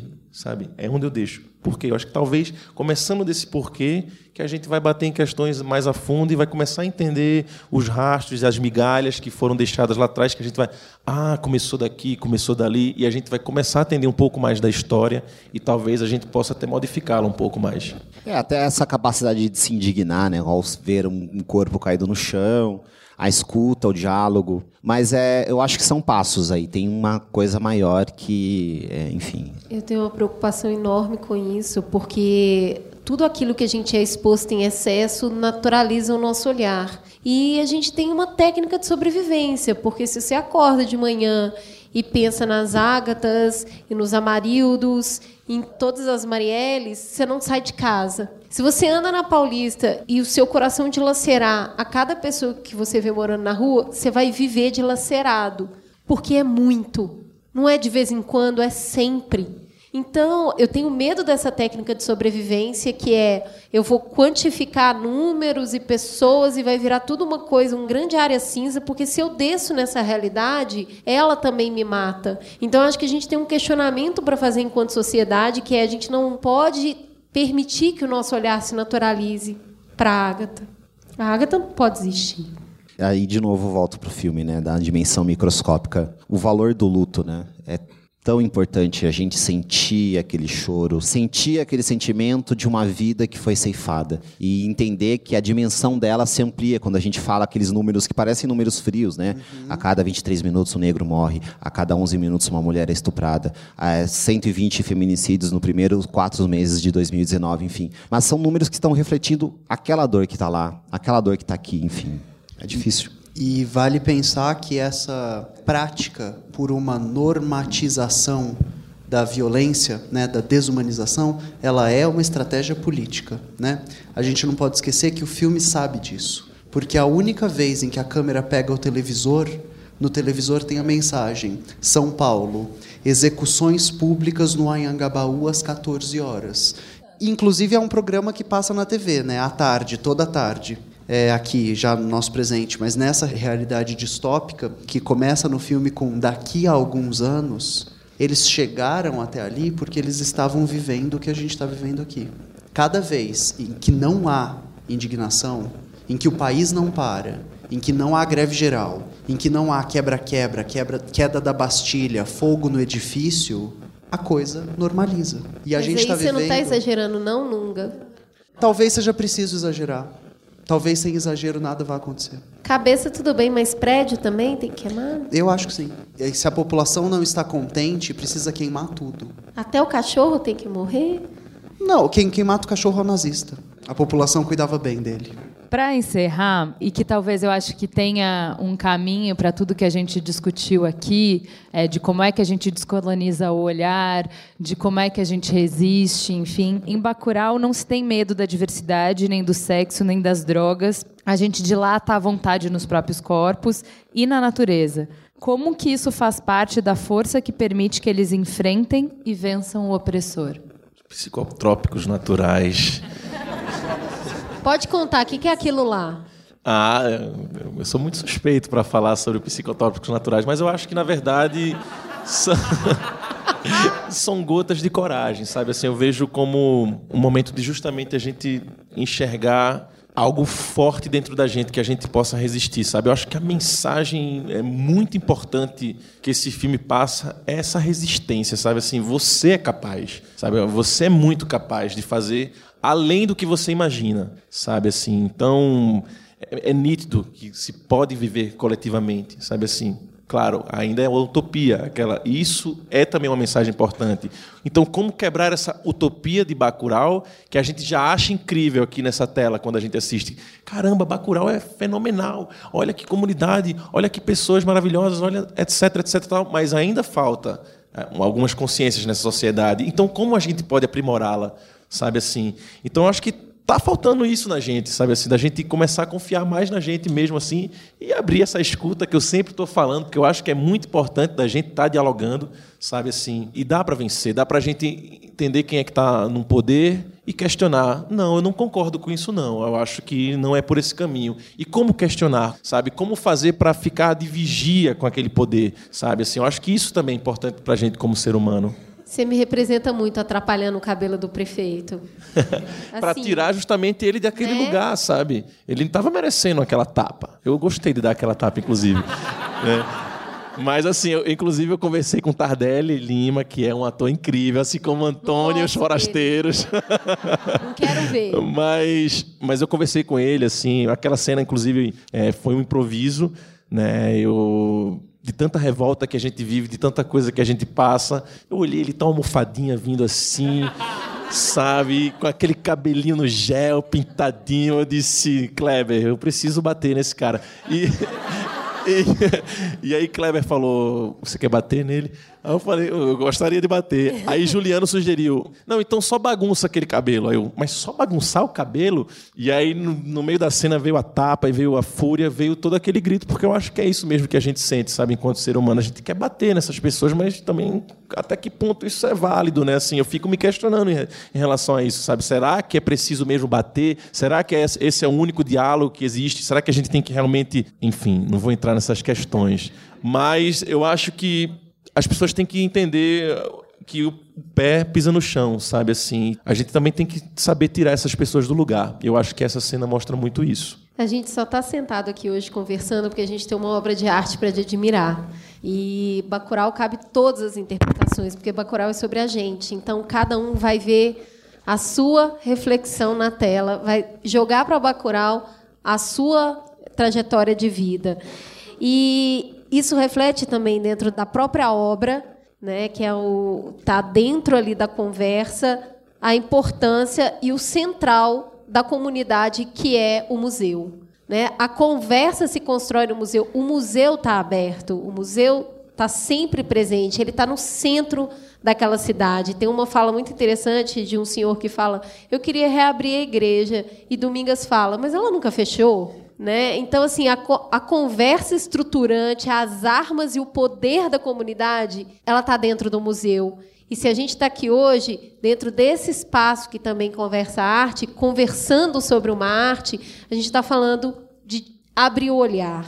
Então, para a gente finalizar, eu queria perguntar para vocês que inspiração esse arco traz para a gente hoje, nessa metalinguagem de estar tá dentro de um espaço de arte discutindo a arte qual que é o poder disso dentro da sociedade que a gente está hoje. Não a bacuresca. A bacure já aprendeu. E a gente? Eu fico pensando que, em primeiro lugar, é um convite a aguçar a sensibilidade. Então, é a contramão do entorpecimento. É a contramão desse estado de paralisia e apatia no qual a gente se encontra. A arte, ela não tem efeito sobre alguém apático, ela não tem efeito sobre alguém acanhado. É, a arte é um campo de desbravamento, é um campo. Eu não sei como expressar isso. Você não se em si mesma. A arte é o campo da partilha. Porque se o filme não for visto, ele não aconteceu. Se o balé não for assistido, ele não aconteceu. Porque existe um aspecto da arte que é imaterial. Né? A obra está ali, mas a obra só se completa quando ela é interpretada pessoas não se encontram para debater e conversar, também não aconteceu. Que eu acho que a gente está fazendo acontecer aqui, é um diálogo. Você vai levar para você como você queira, mas a gente está fazendo acontecer. Eu acho que isso também está dentro do teu caminho. E tudo vem com aquela pergunta, né? Já viu o Bacurau? É exatamente isso, é pensar que juntar pessoas para que elas possam, a partir das suas subjetividades, lançar ideias sobre a obra que não fica na obra, reflete na sociedade e reflete em, tá, e agora, saindo daqui a gente faz o quê? A obra cumpriu um papel maior do que a arte, né? Ela cumpriu um papel social.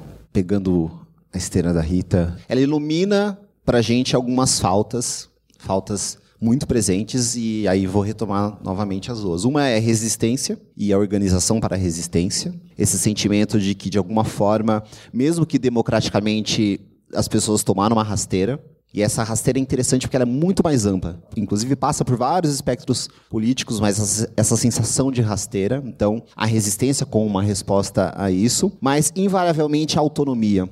Porque mais do que especialmente esse momento né, social, político, se a gente amplia um pouquinho o arco histórico, a gente sente que existia um movimento de autonomia, uma possibilidade de, que também tinha vários problemas, né, para não autonomia, mas isso foi arrancado. Então a falta de autonomia, de novo, ela se coloca como um, né, eu quero isso, eu não quero aquele lugar, eu não quero o lugar de um país exportador, agricultural, monocultura, enfim, o resto do resto do canto do resto, exatamente aquele tratamento que os sudestinos receberam, né, e que eles se sentiram indignados. Agora tem uma coisa interessante, né, e acho que a plateia de alguma forma demonstrou isso. Hora que, tudo bem, tem uma questão do storytelling do filme, etc e tal, como ele vai levando a gente a, a sentir algumas coisas, mas a emoção que vocês sentem no momento que aquele senhorzinho dá o tiro na cabeça do cara, acho que mostra alguns, algumas coisas ali. Né, numa emoção de identidade e uma emoção de reconexão com a resistência e com a autonomia,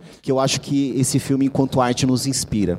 É, eu acho que de tudo que a gente está falando, assim, de primeiro nos enxergar como um povo, para que a gente possa se doer pela dor do outro, para que a gente possa se mover conjuntamente, para que a gente veja valor no que a gente faz e no que a gente produz, e não um ufanismo, mas um valor muito conectado com a realidade, com quem a gente é e com quem a gente não é. Né? Eu não sou branca, eu sou isso aqui.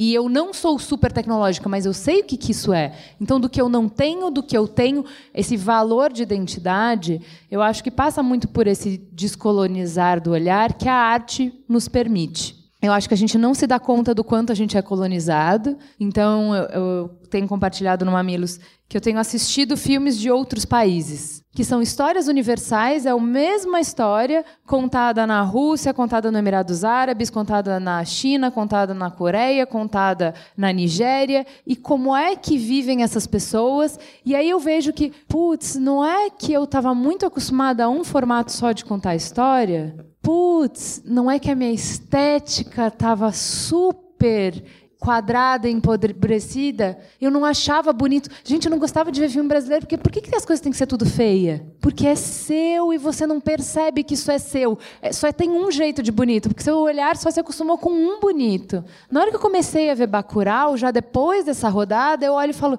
nossa, que legal a gente tá ali, né? A gente está ali no chinelo, a gente está ali na camiseta de time de basquete americano, porque também isso é a gente. A gente está ali na comida, no bolo, a gente está ali no enterro. A gente, nossa, que legal que eu estou vendo um filme que é a gente, é tão próprio, é tão nosso isso. Se um gringo vier e olhar e falar, é isso aqui, isso aqui é o Brasil mesmo, isso aqui é.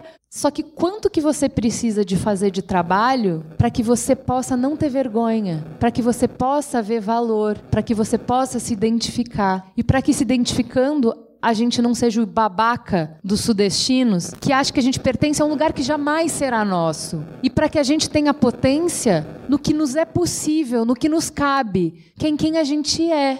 Fazendo essa reflexão, vou trazer de novo o Damiano, a cena que ele está nu que é para mim uma das cenas mais bonitas do filme, é, e a gente enxerga o nu, ele vai ser atacado, então ele está totalmente vulnerável. E na verdade o fato dele estar tá nu é totalmente a fortaleza dele. Isso faz parte da nossa cultura, isso faz parte da nossa arte. O lidar com a planta, o lidar com a natureza. Ele só sobreviveu porque ele estava tão integrado naquele meio ambiente que ele foi informado que ele seria atacado Perfeito. e ele pôde reagir. Então esse é o nosso lugar, faz parte da nossa arte. A lida na terra, a lida com a planta. A nossa tecnologia do viver é a tecnologia que está queimando hoje. É a que está lá na Amazônia. A gente é feito dessa terra. É esse barro que é nosso. Então, essa integração dele com o meio ambiente, onde ele fica. É muito interessante que é um nu masculino frontal, né? E eu não sei vocês, mas eu, eu não me choquei com aquilo aquilo fazia parte daquele lugar. Ele era parte daquele lugar e a esposa também. Então, quando subverte a lógica que o nu é a fortaleza e não a vulnerabilidade, a gente entende o poder da natureza. O poder de falar com a planta, da planta falar com a gente, do bicho. Né? O bacurau ele não foi extinto, aqui não. Ele é um pássaro que vem, ele sai à noite e ele é muito bravo. E, e tem uma questão muito massa também nessa cena, que é questões de preconceito que existem, assim, qual que é o nu bonito, né? Qual que é a beleza de um corpo de um nu? Porque eu vejo aqueles corpos e acho incríveis aqueles corpos, sabe? Então, que padrão, que estética é isso? Acho que também é um outro ponto. Qual a idade também para se ficar nu que se permite a nudez, entendeu? Tô doido para ficar velha, para andar pelada. Exato. Um ônibus cheio de planta. Achei ótimo. Temos uma conversa, né? O Mamilos aqui trazendo um pouco de arte, conversa sobre resistência. Acho que a arte é um espaço de violência muito bem canalizado. Todo mundo aqui é violento, o bicho é violento. E a arte ela traz um espaço para conversa e, e projeção dessa violência que pode ser incrível. E eu acho que é isso que o Lunga faz, a peixeira do Lunga é o que a gente está fazendo aqui hoje, é vomitar essa violência na arte para a gente olhar isso e entender como é que isso funciona e compartilhar. Temos um programa, Juliana Valauer? Temos um programa Fica Gostosa a Sensação de um Mamilos gravado ao vivo. Muito obrigada.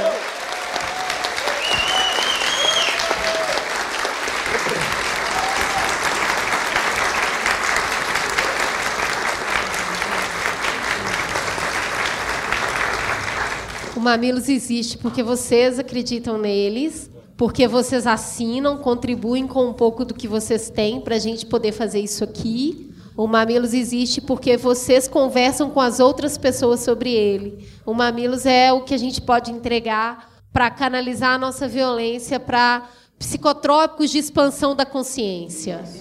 São as nossas pílulas de psicotrópicos semanais. Obrigada. Obrigada, gente, por nos apoiarem nessa caminhada. A gente é livre para fazer o que a gente quer e para escolher quais são os nossos temas e sobre o que a gente quer falar. E para fazer um programa só sobre Bacurau, porque vocês nos suportam para isso, porque vocês nos dão liberdade. Muito obrigada a todos os patronos.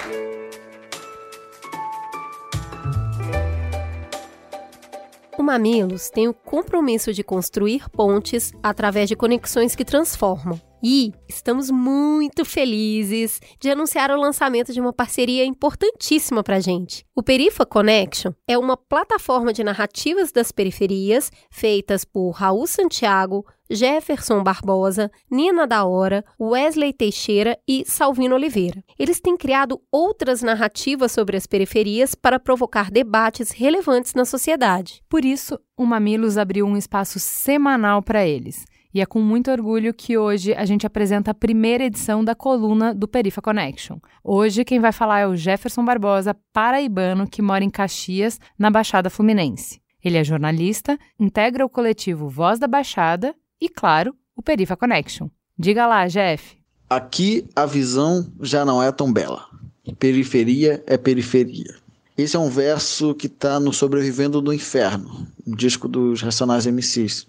Semana passada eu tive no enterro da Ágata, que foi morta no complexo do Alemão.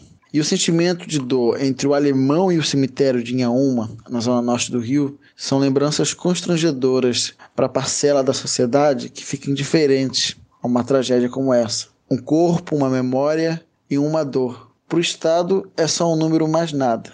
São várias histórias como a da Ágata.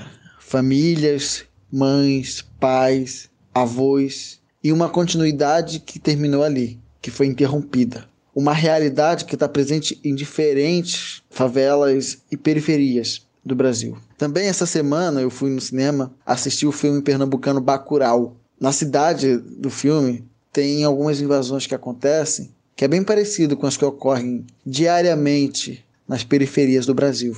Aqui no Rio de Janeiro mesmo, por exemplo, ele vem em forma de caveirão, vem do céu com bombas e tiros disparados de um helicóptero. Essas invasões e essas paralisias também acontecem, por exemplo, quando a gente não pode acessar a água porque não tem saneamento básico onde a gente vive. Ou senão, quando as escolas que a gente tem são sucateadas. Isso quando elas podem funcionar, isso quando tem professores. A gente vê uma galera que fica muito impactada pela violência do filme, pela resistência, e é compreensível, mas a real é que tudo isso acontece aqui na Baixada Fluminense. Acontece lá na Cabula, em Salvador, acontece no Capão Redondo, em São Paulo, na Ceilândia, que é uma favela do Distrito Federal, no Alto Veracruz, que fica em Minas, na Maré, onde o Marcos Vinícius foi morto. Ele estava com a brusa da prefeitura do Rio. Ele estava indo para a escola. Acontece em Acari, onde a Duda foi morta por um PM, dentro da escola dela. Essa resistência que a gente acha tão bonito, né? O revide da cidade, ela está aqui de diferentes formas também. Ela está aqui através do funk, ela está aqui através dos terreiros, através da igreja, os corpos que estão presentes nesses becos e ladeiras de terra batida. A gente do Perifa Connection está começando a ocupar esse espaço aqui, o Mamilos, porque a gente sabe que ele é muito importante porque a gente sabe que tem muitas vozes das periferias do Brasil que precisam ser escutadas por pessoas como vocês, mamileiros e mamiletes, que são pessoas dispostas ao diálogo, à conversa, ao pensamento diferente, mas que talvez não tenham tanto contato com o que se vive por aqui. É evidente que tem gente como nós que vive em favelas e que ouve o Mamilos. A ideia é que a gente interage, a ideia é que a gente conversa, que construa por aqui pontes e rompa esses muros que não são apenas físicos, mas que são também de narrativa, são também de ideias de lugar. Periferia não é uma coisa só, periferia são muitas coisas. A gente não está se propondo a falar por todo mundo, mas a gente está se propondo a falar por uma boa parte que não é ouvida. Até a próxima. Fala que te escuto. Mamileiros e mamiletes, agora a gente vai bater um papo só com quem tem cachorro. Dá o um pause quem tem gato. Cachorreiros do Mundo, univos. Você tem cachorro, Cris? Eu tenho um micro, nano, pequeno, muito pequenininho, maltês chamado Snoopy, que todo mundo acha que é um gato. Eu não tenho cachorro, mas meus filhos, especialmente a Nina, me enche a vida por causa do Snoopy. Ai, mas cachorro é bom demais, amiga. Eu sempre tive. Eu não sei viver sem cachorro, não. Já tive muito também, já tive pastor alemão, já tive fila, já tive vira-lata, já tive ilhasa. Eu não tenho nem moral para falar com as crianças por que não ter cachorro, porque eu adoro cachorro. Mas é difícil cuidar, né, meu povo? Ó, esse é o papo de hoje, né? Sobre cuidar aí do cachorrito, do cachorro, do seu melhor amigo. Quem tem cachorro se preocupa com o quê? Com pulga. Porque pulga, ó, pulga é inferno, pelo amor de Deus. E se o cachorro começa a se coçar, ele não para nunca mais, ele fica sem dormir direito, é uma sofrência. E quando a pulga vai pro taco do apartamento, hein, amiga? Socorro! Por isso que eu achei legal o Seresta, uma coleira que protege o bichinho antes da primeira picada. São oito meses de proteção.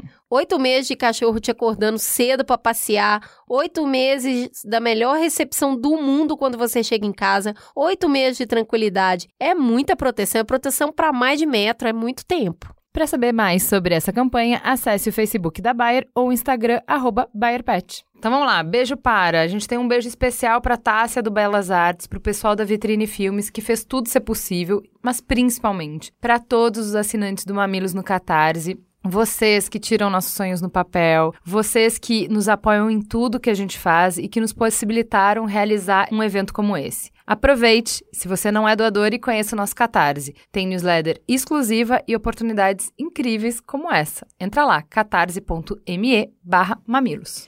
Não foi só assistir a sessão junto e viver junto a experiência de conversar. Teve fila, delícia, para beijo, abraço e foto. Vai beijo para Jefferson, Isabela, Renata, Lucas, Luísa, William, Vanessa, Verônica, Henrique, Marina, Lígia, Luiz, Gabriel, Fernando, Douglas, Daniel, Camila, Mariana, Lucas, Juliana, Carolina, Michele, Rosana, Leila, Monique, Leandro, Paloma, Rafael, Rafaela, Pedro, Bruno, Lara, Raniele, Tati e Rodrigo. E, gente, antes da gente ler os e-mails, eu preciso falar do nosso xodó, o nosso querido. Vocês já escutaram o ponto de virada? É o caçulinha da família B9 de podcasts. Tá com dúvidas existenciais sobre a sua carreira? Vem escutar um papo franco, sem receitas milagrosas, no ponto de virada. A nossa querida amada Bia Fioroto, nossa produtora, é quem conduz esse papo, misturando o olhar de especialistas com histórias de pessoas como vocês, com dúvidas, medos e desafios. Vamos chamar ela para contar mais? Vem, Bia! Olá! A semana que eu não vier, eu vou sentir falta. Hoje eu vim falar que agora que eu tô no meio da temporada, a gente tá quase terminando a temporada, a coisa que eu mais tô amando é descobrir coisas que não são da minha alçada profissional. Eu fiz umas escolhas profissionais porque me trouxeram até aqui e aí eu reneguei outras que foram tipo trainee, não sabia esse mundo, não conhecia. Um outro episódio que a gente fez também, intercâmbio.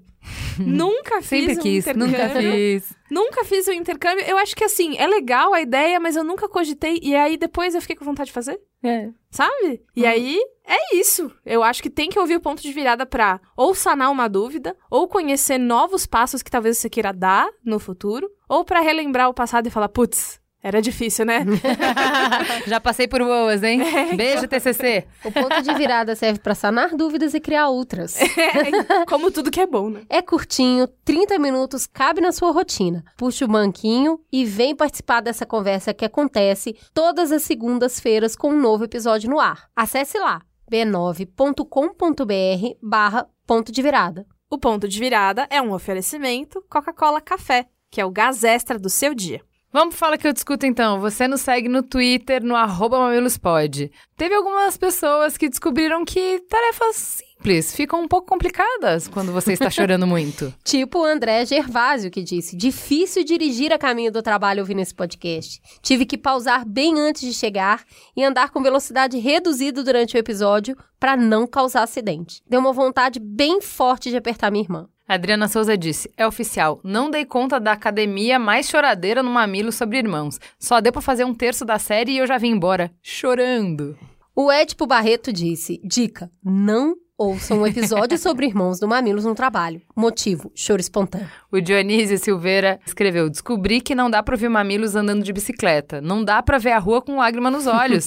Há oito anos mudei de São Paulo pra Santa Catarina. Minha irmã teve câncer de mama. Passou isso sozinha, sem o irmão mais velho. E essa foi uma das coisas mais difíceis. Mas ela tá bem e curada. Gente, eu fiz uma sequência de tweets só falando: vai lá, mamileiro, confia no seu potencial, escuta sim. Todo mundo que me mandava, ah, chorei muito no mercado, chorei muito no trabalho, chorei muito. Falava, vai lá, vai sim, confia no seu potencial. O que, que pode dar errado? Vai ouvir no trabalho, o que, que pode dar errado? Não é mesmo? Teve gente que nem se dá tão bem assim com os irmãos também ouvindo. A Sou de Exatas disse: Minha relação com a minha irmã sempre foi delicada. Ela sempre me enxergou como uma rival, mesmo eu sendo extremamente cuidadora. Mas a vida me deu muitos irmãos de alma, amigos com quem eu posso compartilhar do jeito que eu gostaria de fazer com ela. E eu sou grata por todos eles e por ela também. Anfibiologia disse: Como alguém que não se dá nem mal nem bem, não tem uma história bonita nem ruim, não compete, mas também não colabora, não tem nenhuma afinidade com o irmão, enfim, me senti meio isolado nesse episódio. Discordo do convidado de que fraternidade é sempre intensa. Teve uma mileira empreendedor, galera. Maravilhoso, o Wellington Goldsman. Ele, cara, ele brilhou muito, ó. Todo dia a gente vê alguém falando que tá chorando com o mamilos. Bora providenciar um bottom desses. Aí ele colocou a imagem para as pessoas não acharem que algum parente próximo morreu, dado o tamanho do chororô em cada episódio. Aí ele fez um bottom amarelo, bem amarelo, escrito: "Tá tudo bem". Só estou ouvindo mamilos.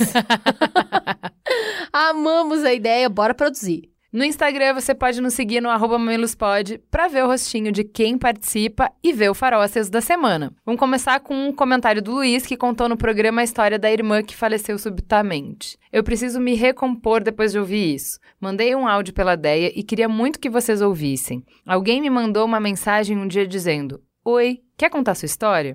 E agora percebi que foi mega diferente. A mensagem foi assim, de fato: Oi, quer ganhar um presente? Meninas, vocês não apenas deram uma oportunidade para mim, mas deram a oportunidade da Mari viver muito mais do que todo mundo. Quando o mundo for só histórias, sabe? Amo demais vocês por tudo que já fizeram. E acho que depois de chorar tanto aqui, não consigo nem mais ter palavras. O áudio que mandei também não deve fazer justiça ao que vocês proporcionaram. Um beijo. E ele mandou uma foto linda dos dois pra gente conhecer a Mari, ficamos todo mundo emocionada. Obrigada. Que generosidade a sua compartilhar sua história com a gente.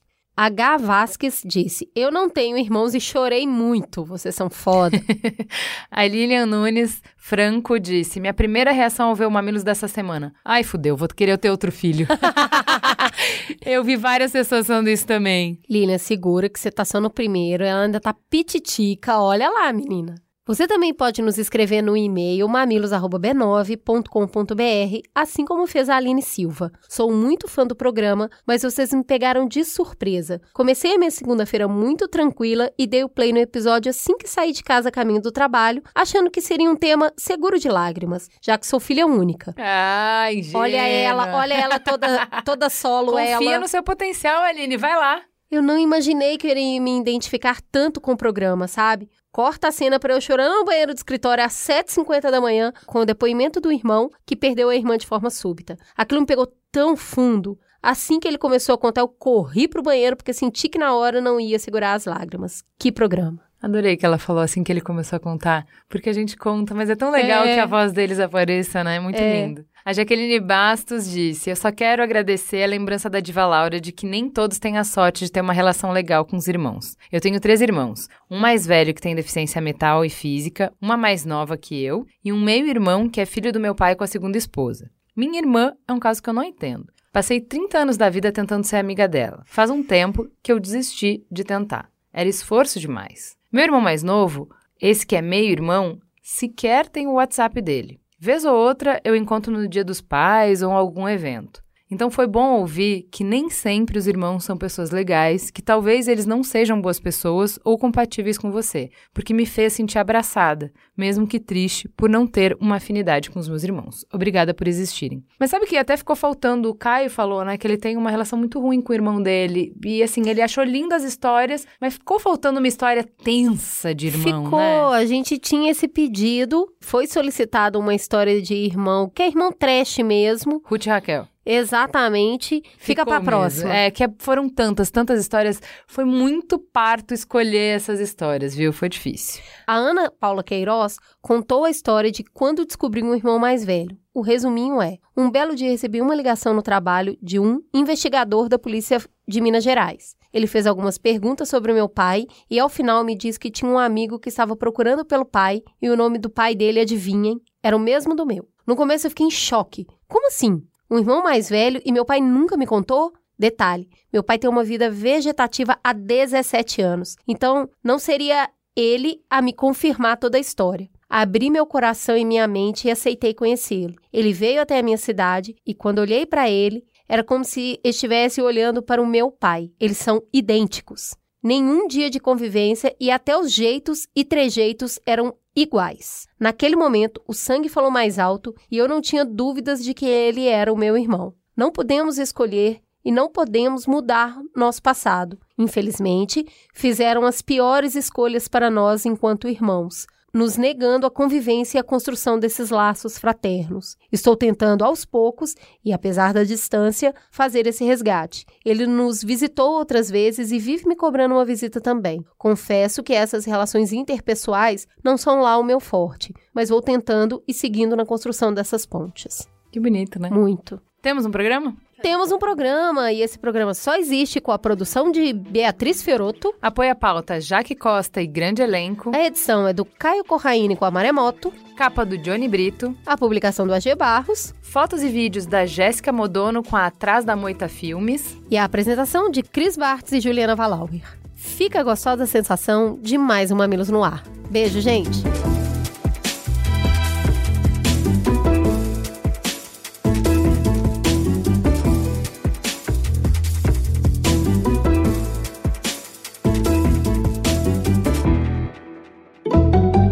Mamilos. Jornalismo de peito aberto. Este podcast foi editado pela Maremoto.